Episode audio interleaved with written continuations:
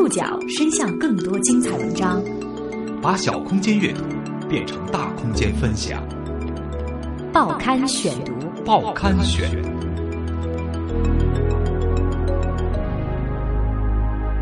把小空间阅读变成大空间分享，欢迎各位收听今天的报刊选读，我是宋宇。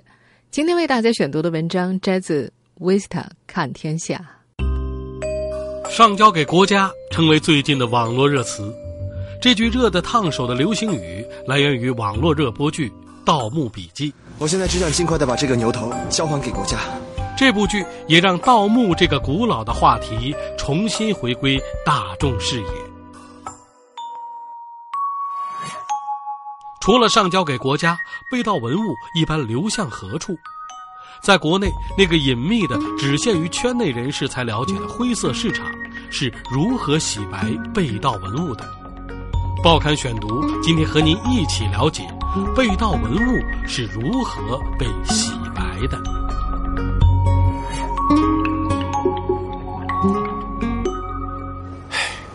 你呢，就别去了。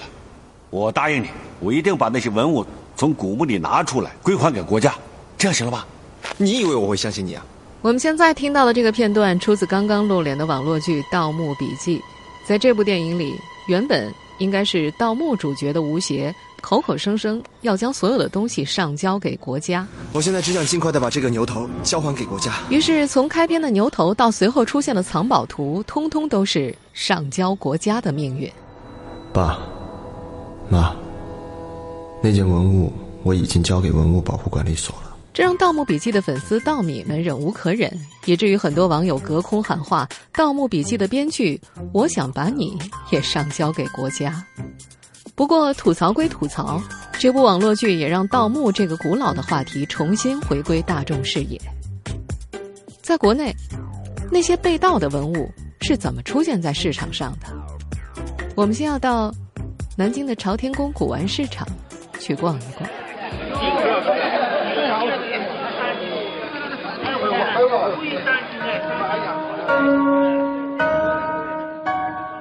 南京朝天宫的某个古玩店里，桌子上立着一个青铜器，周围站了四个人。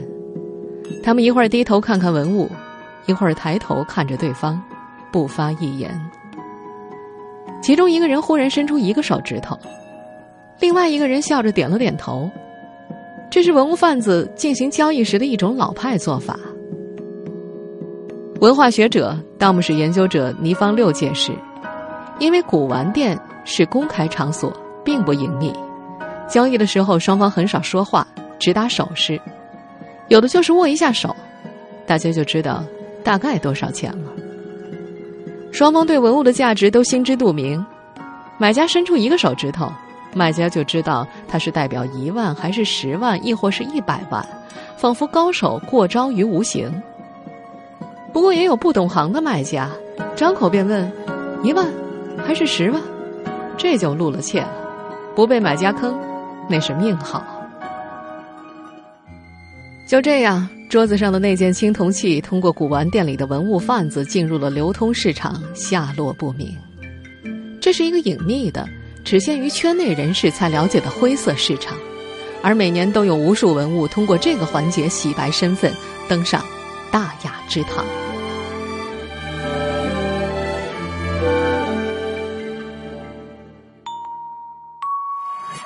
在一些历史悠久的省份和城市，古玩市场并不罕见。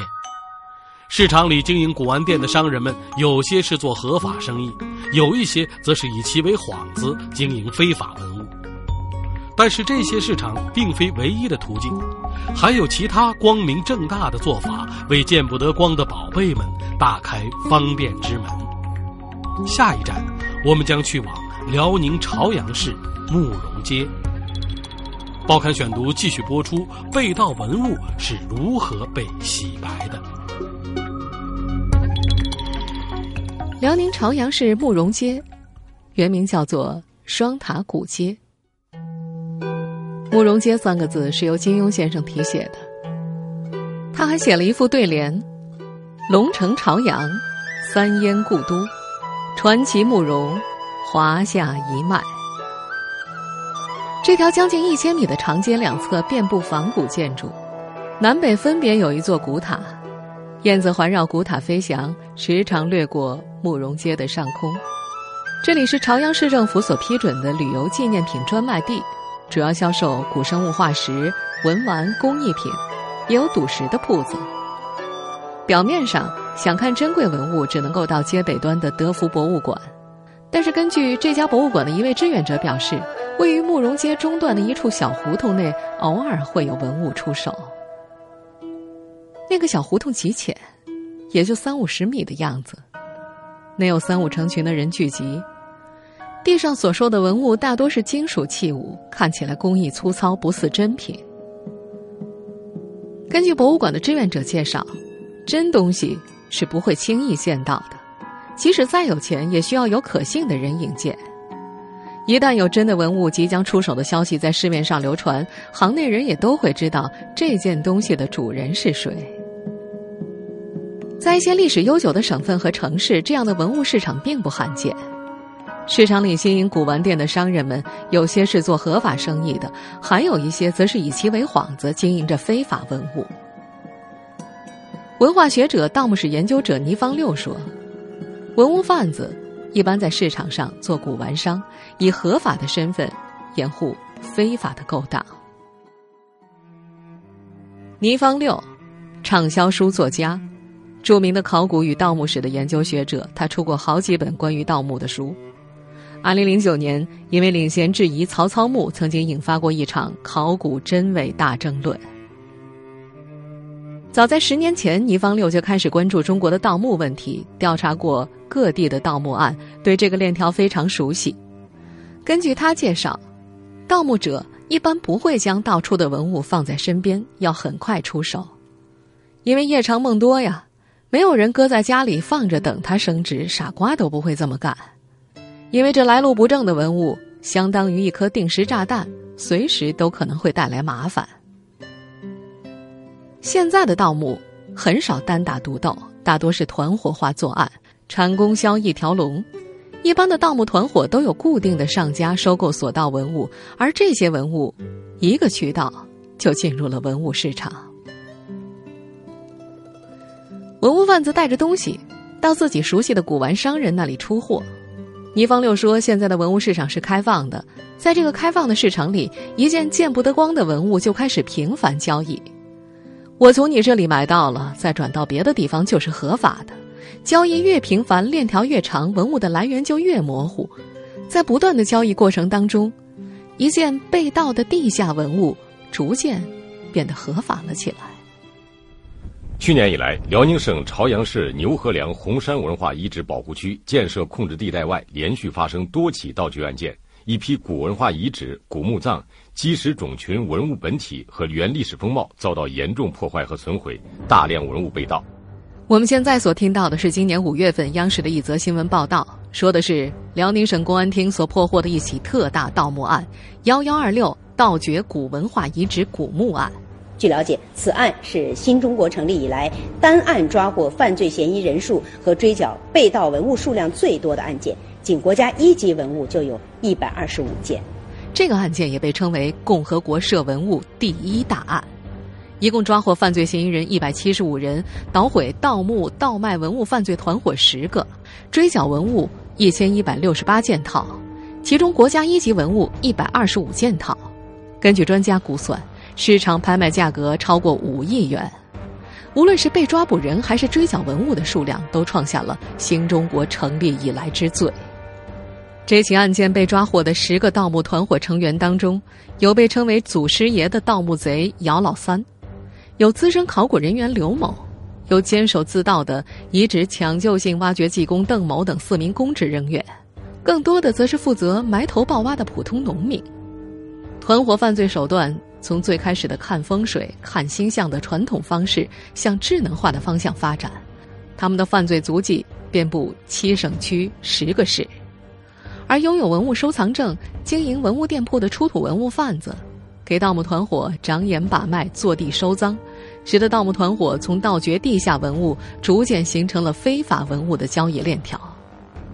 在这条非法交易链条当中，我们前面所提到的频繁交易，是他们惯用的伎俩。根据侦办此案的辽宁省朝阳市公安局文物保卫分局局长王红岩介绍，这些盗墓团伙成员在盗掘地下文物的同时，逐渐形成了非法文物交易网络。有些人拥有文物收藏证，经营文物店铺的出土文物贩子也把目光瞄向了涉案文物，给盗墓团伙长眼把脉、坐地收赃，逐渐形成了一条非法的文物交易链条。在文物市场之外，另外一个渠道就是通过走私运到境外。虽然中国刑法、文物保护法都有严格的法条惩戒文物走私行为，但是根据文化学者、中国文物黑皮书作者吴树介绍，每年依然会有大量的文物瞒过海关检查流向国际市场。吴数在前几年曾查阅内部资料得知，有四个海关在百分之五抽检率的情况之下，一天里就查扣了。一万五千五百一十二件文物。吴数于是问：“我们假设一下，所有海关按照一年三百六十五天，按照百分之一百的查验比例推算的话，中国文物每年流失会有多少呢？”文物出关最常用的掩盖方法是声称这是复制品，但是文物鉴定迄今为止依然是一个技术要求极高的工作。有时候，连权威专家都不能够确定真伪的文物，到了流通关口，又怎么能够被鉴定出来呢？而这些文物一旦离开国境，想要追回，那就更加困难了。更让普通大众觉得不可思议的是，博物馆成为中国盗墓者最大的文物洗白的方式之一。不止民间博物馆，甚至一些官方的博物馆。都是如此。报刊选读继续播出：被盗文物是如何被洗白的？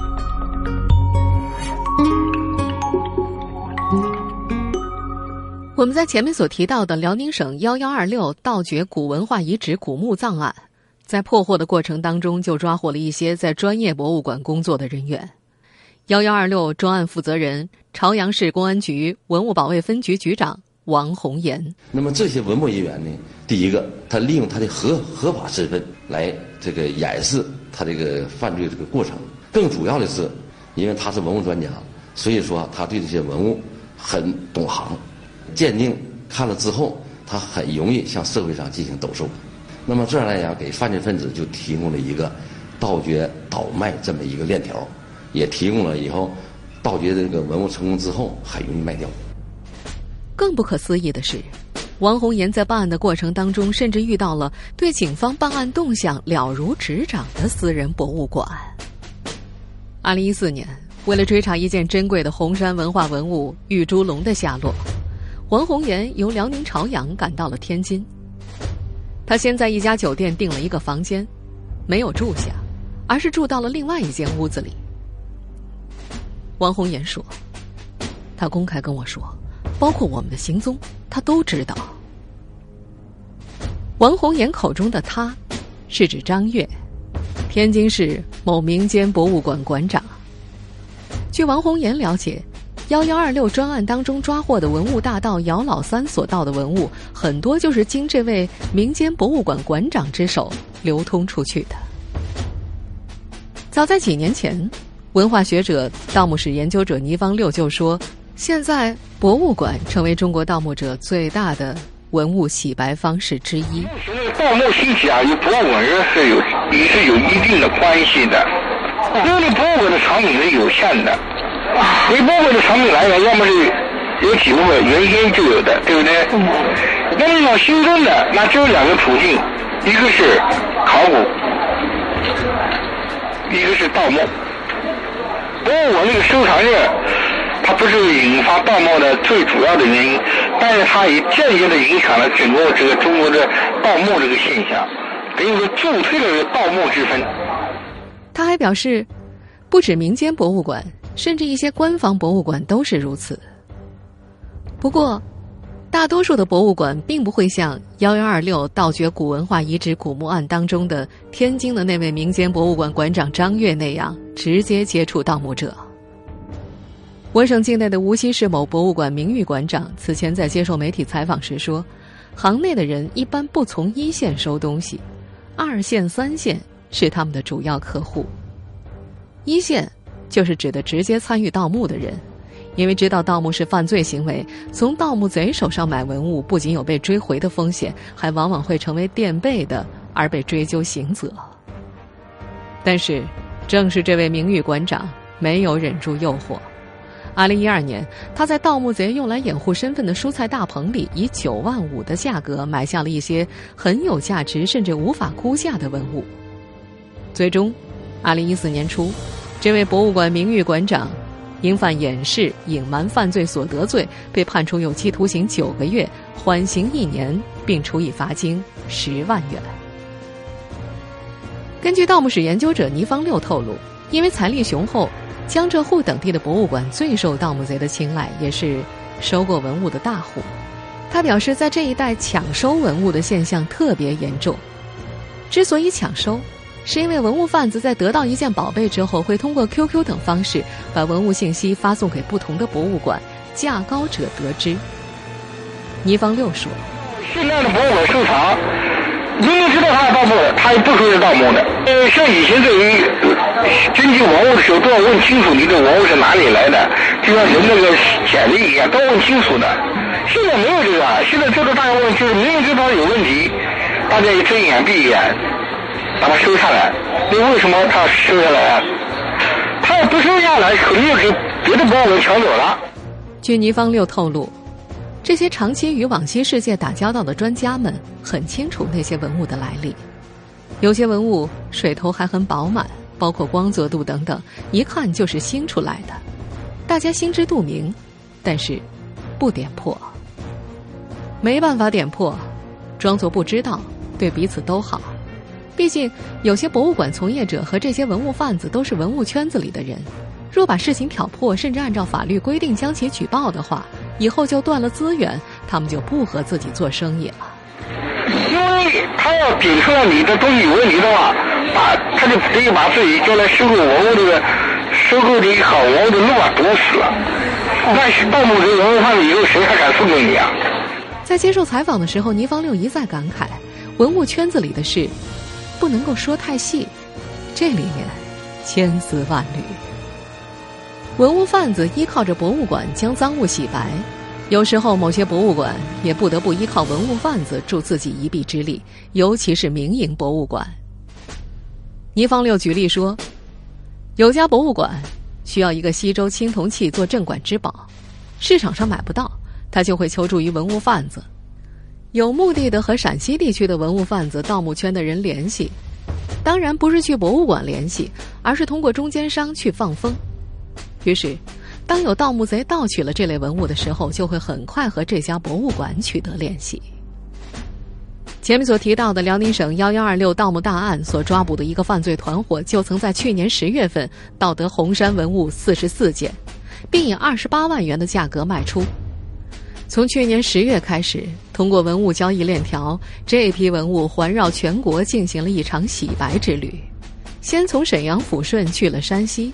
然后再从山西到杭州，又从杭州、上海回到了山西太原。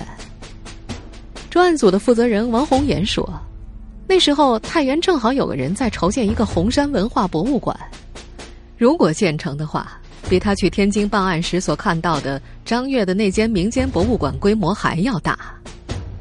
显然，筹建这家博物馆的人以及倒卖这批文物的贩子都很清楚，有一大批红山文物被盗了。”近些年来，民间博物馆的数量急剧增加，也刺激了文物交易市场。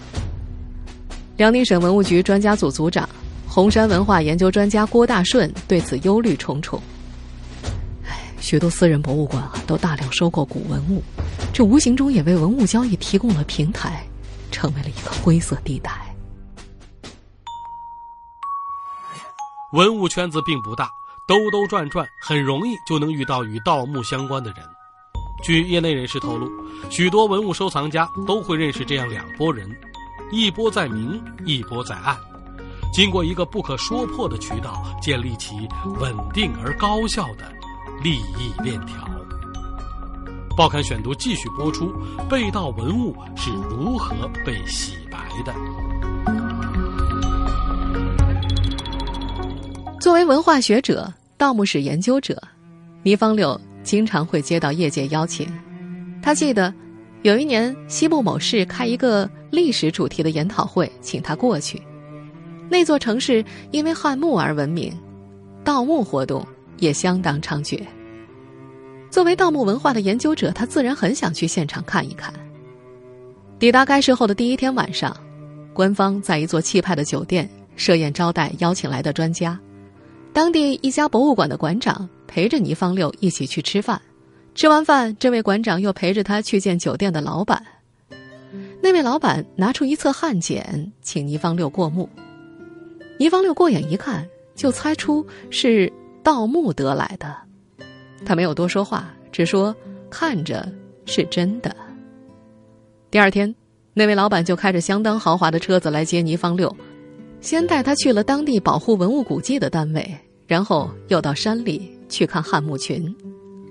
前一天晚上刚下了雨，他们站在山顶上往下看，看到半山腰有块东西被冲了出来。还没等倪方六反应过来，那位老板就惊呼：“哎，汉墓出来了！”倪方六看他对汉墓如此了解，再加上前一晚的汉简，心里就明白了什么。这个墓地此前被土石掩盖，一直未被盗墓者发现，而他周遭的墓地早已经被盗墓者挖得遍布盗坑，就像是山体上很深的伤疤一样。而那时，这块新墓也难免要步周遭墓地的后尘了。在回程的车上，倪方六听到那位老板操着本地土话，开始给下属安排任务，指示下属赶紧去那个刚被冲出来的汉墓。他以为倪方六听不懂方言，所以没有顾忌。倪方六等他打完电话，笑着问他：“你手下有多少人啊？”对方哈哈一笑，彼此就会意了。倪方六说：“他做这种生意不好直接问他是不是挖墓的，在这行话。”不用说的太透。一圈下来，倪方六就见识到了盗墓者与博物馆乃至文物保护机构之间千丝万缕的关系。直到现在，这位老板还经常和倪方六联系。据说，这位老板也会经常去北京，带着新出土的文物，找一些开着民营博物馆的收藏家看，上眼了就通过对方洗白。据倪方六了解，这位老板会联系一位固定的文物收藏家，有时候还会提着东西直接到收藏家的家里去。在私密场合就不用伸手指那一套了，直接开口讲价钱。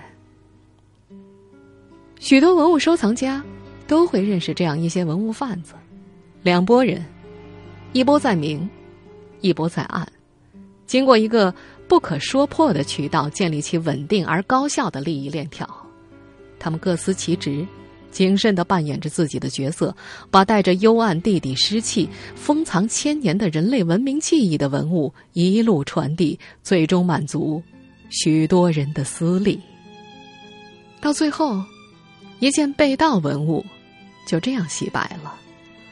那最令人不齿的偷坟盗墓的成果，也一点一点转变为彰显某个个人高雅身份的一种象征。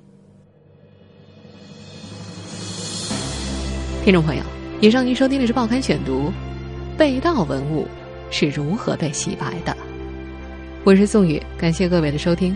今天节目内容摘自《维斯特看天下》。收听节目复播，您可以关注《报刊选读》的公众微信号，我们的微信号码是《报刊选读》拼音全拼。下次节目时间再见。